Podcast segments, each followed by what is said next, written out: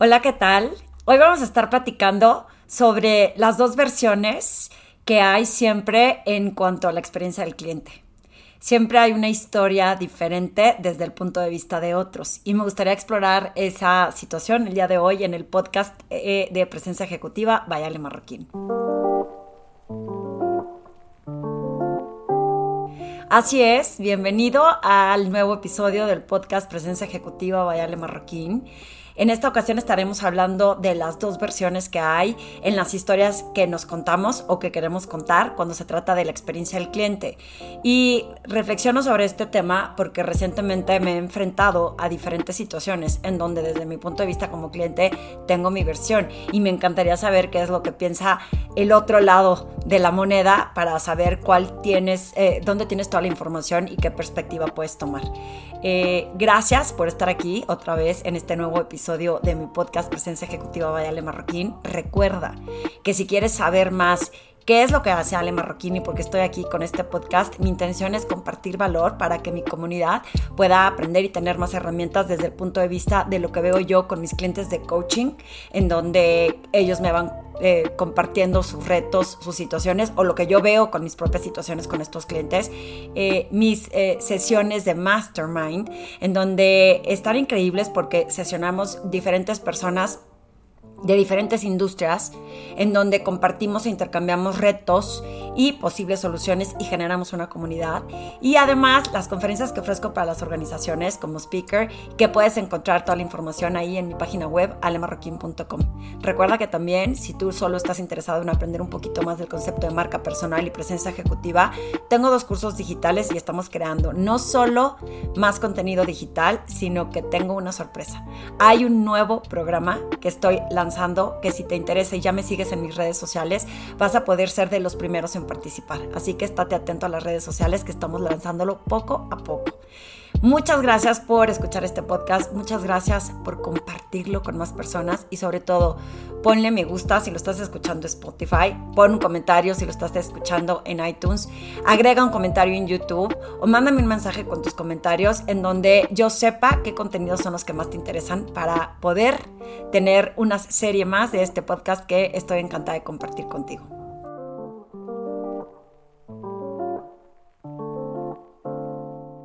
Creo antes de comenzar que es bien importante que cuando hablamos del customer experience o de la experiencia del cliente, siempre la vemos desde el punto de vista del proveedor. O sea, si nosotros estamos ofreciendo un servicio, lo que queremos es causar una expectativa extraordinaria de lo que es la experiencia de los clientes. ¿Por qué? Porque eso nos va a promover una comunidad más leal, más fortalecida, van a hablar bien de nosotros y nos puede traer más referidores. En mi negocio como emprendedora desde hace 10 años, he descubierto que muchas veces, más allá de toda la campaña que hago, que sí funciona digital, en redes sociales, promoviendo mis servicios, muchas ocasiones funciona más cuando alguien habla bien de mí. Entonces, el hecho de ofrecer una experiencia de cliente que sea increíble, que la gente quede satisfecha, que no tenga nada, bueno, siempre hay espacio para mejorar y siempre nos pueden decir cómo mejorar nuestros Sin embargo, cuando alguien recibe el impacto positivo y habla bien de ti, siempre es mucho más poderoso. Para mí es bien importante, sobre todo porque hablen bien de ti, porque manejes una comunidad leal que pueda recurrir a ti constantemente y adicionalmente, el hecho de que estés abierto a que cualquier sugerencia que te hagan puede ser de mejora y no un ataque frontal contra tu persona o contra tu organización. Y te lo voy a explicar por qué. Recientemente he tenido encuentros del tercer eh, tipo, ¿no? Como las películas de los aliens, en donde he tenido situaciones retadoras con, con personas que me ofrecen servicios a mí, en donde yo soy el cliente. A mí me interesa mucho porque yo me dedico a eso, promover el tener una buena comunicación, una comunicación positiva y asertiva, evitar hacer etiquetas y tratar de entender el otro lado de la perspectiva que pueda tener la otra persona. Sin embargo, también me gusta que me traten bien, también me gusta que me hagan sentir bien y también el hecho de que yo me quede leal o no con un proveedor quiere decir de cómo me hace sentir. Y si constantemente está teniendo tropiezos y me hace pensar o sentir que yo no soy un cliente importante, la realidad es que es muy fácilmente cuando se me presenta la oportunidad me cambio de proveedor. Y la idea es el mal sabor de boca que me quedó por no sentir que les importaba como cliente y el hecho de que pues no los vaya a recomendar. Porque si no me fue bien a mí, por más de que yo pueda decir yo estaba pasando por un momento retador en mi chamba y a lo mejor yo no era cliente para ellos, eh, siempre, siempre, siempre el buen servicio es el que aunque esa persona no te ofrezca la solución que en ese momento estás buscando, no quiere decir que sean malos entregando eh, resultados, sino que no era un fit hecho para ti. Y eso hace la diferencia entre que yo recomiende a alguien o deje de recomendar a una persona o una empresa porque no pudo ofrecerme buen servicio.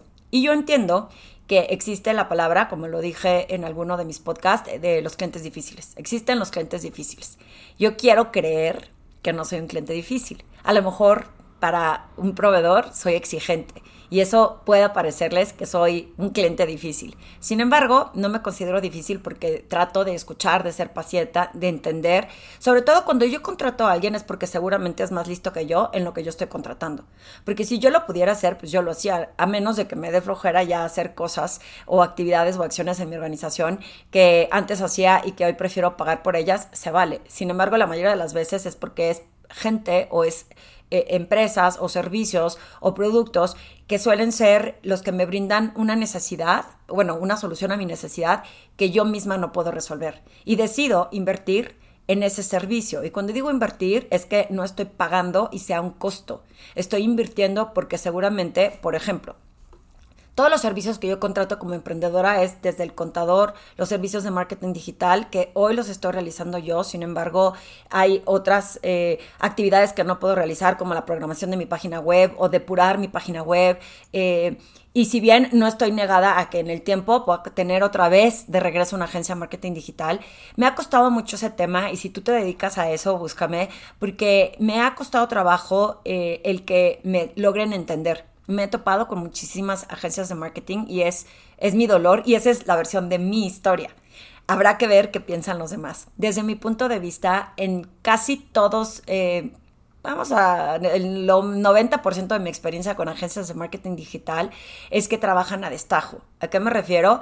Que te venden el camello y te dicen, vamos a hacer esto maravilloso por ti. Y a la hora de ejecutar, les gana, mi opinión es, la cantidad de cuentas que tienen que atender. Y entonces van desatendiéndote de forma personalizada y van ejecutando, como digo yo, con falta de presencia, de estar en el presente y solo van en automático y ejecutan, ejecutan, ejecutan. Y se olvidan de ponerse en los zapatos del cliente o del resultado o el impacto que quieren tener. Y se centran solamente en lo que ellos saben sin entender que hay que lograr hacer ese loop, esa unión entre el servicio que ofrecen con lo que está esperando un cliente.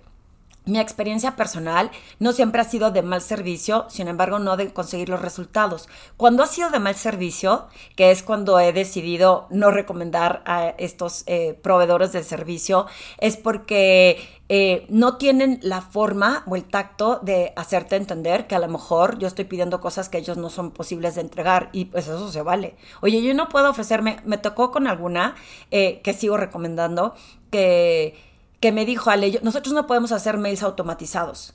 Entonces, si quieres, te seguimos haciendo esta gestión y tú consigue quien te lo haga. Mi decisión fue dejarlos porque quería que la misma agencia me hiciera todo el mismo trabajo.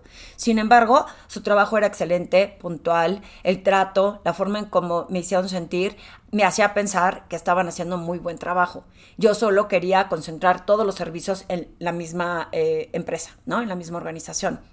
Eh, después de esa, eh, contraté una empresa, una agencia, perdón, que constantemente me hacía sentir que yo no estaba bien, que ellos, pues yo ya lo hice. Es como el chiste que contaba yo cuando estaba en el medio financiero de hablabas para reclamar que no estaba funcionando las terminales de información financiera en tiempo real y te decían, pues aquí sí, aquí sí funciona. Y decías, es que no se trata de que funcione ahí, te estoy diciendo yo como cliente que no está funcionando en mi lugar, ¿cómo me ayudas? Pero que me contestes así me hace creer que no te importa. Y entonces, cuando pasaba algo de tiempo, como que retractaban de lo que habían dicho y era de, bueno, a ver, déjame ver cómo te ayudo. Y esto es provocado no porque sean malas personas, eh, sin embargo, hay una gran área de oportunidad. Vamos tan en automático que si, por ejemplo, habla un cliente y se queja cuando estás atendiendo un, problema o una situación en donde uno, en mi opinión, en el tiempo sigue pasando que atienden más, eh, le dan más prioridad a la gente que les paga más. Dos, eh, estás tan en automático resolviendo un problema que ni siquiera te diste cuenta cómo le contestaste a otro cliente. Y ese pequeño segundo o detalle de lo que no hiciste para conectar con tu cliente es lo que hace que pierdas esa lealtad de ellos hacia ti. Eh, ¿Cómo logramos esa experiencia del cliente? Ahora, el, el otro lado de la moneda es que a lo mejor como proveedor tú puedas decidir cómo desde un inicio no acepto a todos los clientes porque eso me pasó a mí como emprendedora, sobre todo yo que manejo agencias chiquitas, yo no trabajo con agencias tan grandes porque el tamaño de mi empresa no es tan grande. Sin embargo, cuando empecé mi negocio como emprendedora, eh, en ocasiones con la necesidad de, que la gente te conociera y de que más gente supiera quién eras, aceptabas clientes que en ocasiones no eran eh, la medida correcta para ti. Y lo fui aprendiendo en el tiempo cuando aprendí a valorar lo que soy, lo que puedo entregar y lo que puedo hacer.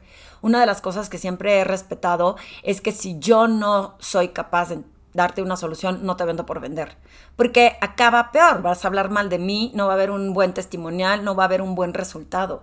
Eh, no me costó tanto tiempo reconocerlo porque ya tenía 18 años en el medio financiero como de un poco de experiencia. Sin embargo, sí, al inicio, luego acabas aceptando el que sea y te das cuenta que hay clientes que no son de acuerdo a lo que tus valores como proveedor de servicios o de, digamos, productos son para ti. Y eso es bien importante entenderlo antes de decir, es que me conseguí el cliente más difícil, es que este cliente me está exigiendo cosas y me quita tiempo. Por ejemplo, cuando cobras barato, y dices, bueno, pues voy a cobrar barato para tener muchos clientes. Pero ¿cómo le dedicas el tiempo a esos clientes? Yo siempre cuando empecé mi negocio decía, you have to work smarter, not harder. ¿Cómo es que soy inteligente para yo? ¿Qué capacidad tengo como una sola persona? Cuando es una agencia y hay más personas, ¿qué capacidad tengo a través de este equipo para saber cuántas cuentas puedo aceptar? ¿Cómo trabajo bien con ellas? Y siempre he dicho que eh, cuando tú tratas bien a un cliente es mucho más fácil hacer un upsell, venderle a ese mismo cliente repetidas veces porque ya te conoce, ya sabe cómo trabajas, ya, ya tú ya lo conoces, ya lo entiendes y es mucho mejor dedicarle tiempo a este que ir persiguiendo como eh, escopeta a cualquier pato que se te cruce todos los clientes habidos y por haber y que luego no lo sabes mantener. Y cuesta más trabajo ir a buscar un cliente nuevo que mantener al actual. Eh, entiendo que cuando uno tiene una mala percepción y tú ni siquiera estás en el presente, y cuando digo tú y te sientes agredido, a lo mejor te está cayendo el saco, sin embargo es del ser humano. Cuando estamos en automático lo he descubierto cada vez menos, pero sobre todo el último año creo que muchas más personas se hicieron conscientes del estar en el presente y de saber qué impacto tienen hacia otros, hacia las personas con las que colaboran, hacia los clientes. Y dejar de pensar este cliente es difícil y es que este cliente es nefasto. Y bueno, hay otras situaciones como las, el, el otro lado de la moneda es cómo como organización estás impactando negativamente a tus clientes porque primero que nada no estás cuidando a tu equipo. También he descubierto que esto sucede. La gente que no está contenta con la organización y que si tú estás en una organización en donde no estás alineado con los valores, ¿qué estás haciendo ahí? Es que si no, ¿cómo mantengo a mi familia? Es que si no, no puedo eh, ganar dinero. Y la realidad es que creo que a esta vida se vino a ser feliz. Y si no estás alineado a los valores de la organización en la que estás, muy probablemente puedas encontrar una en donde sí. Y entonces encuentres este significado y este propósito y esta manera de tener un flow que te permita trabajar contento y que entregues mejores resultados, sin que luego dejes una mala imagen, porque tú como persona dejas tu marca personal eh, dañada cuando no entregas un buen servicio y representas mal a tu organización. Y tú como líder de la organización, ya sea pequeña, mediana o grande, si no te aseguras que la gente tiene buenas condiciones, van a trabajar a destajo, no van a estar comprometidos. Van a ir a cobrar su sueldo como en la época de antaño de nada más checar tarjetas, sentarse, calentar el asiento y les va a valer gorro. ¿Por qué? Porque no se sienten que son importantes para la organización. Y ese es cuando digo el otro lado de la moneda Tú puedes pensar que, qué exagerado un cliente que se quejó de algo y yo me preocuparía en voltear el reflector más allá de pensar que el cliente es difícil, sino en cómo impacta mi reputación. ¿Qué estoy haciendo yo para contribuir en base a que los empleados entreguen el mejor servicio y la mejor experiencia del cliente? ¿Y dónde dejamos a un lado los egos? Esos egos que nos impiden saber que no estoy soltando por ejemplo, una de las situaciones que recientemente me pasó es que el mero mero de la organización me dijo, yo te atiendo pero nunca tenía tiempo, porque seguramente tenía otras cuentas más importantes o porque para él no era tan, o sea, él no tenía tanta prisa de atenderme. Y yo como cliente, pues que sí tenía prisa de que se me atendiera, empezaba a percibir que no me estaban haciendo caso. Y como, pues tampoco es que me quiera sentir importante que me atienda el mero mero, fue de, pues busco a la segunda persona inmediata del contacto que me diste.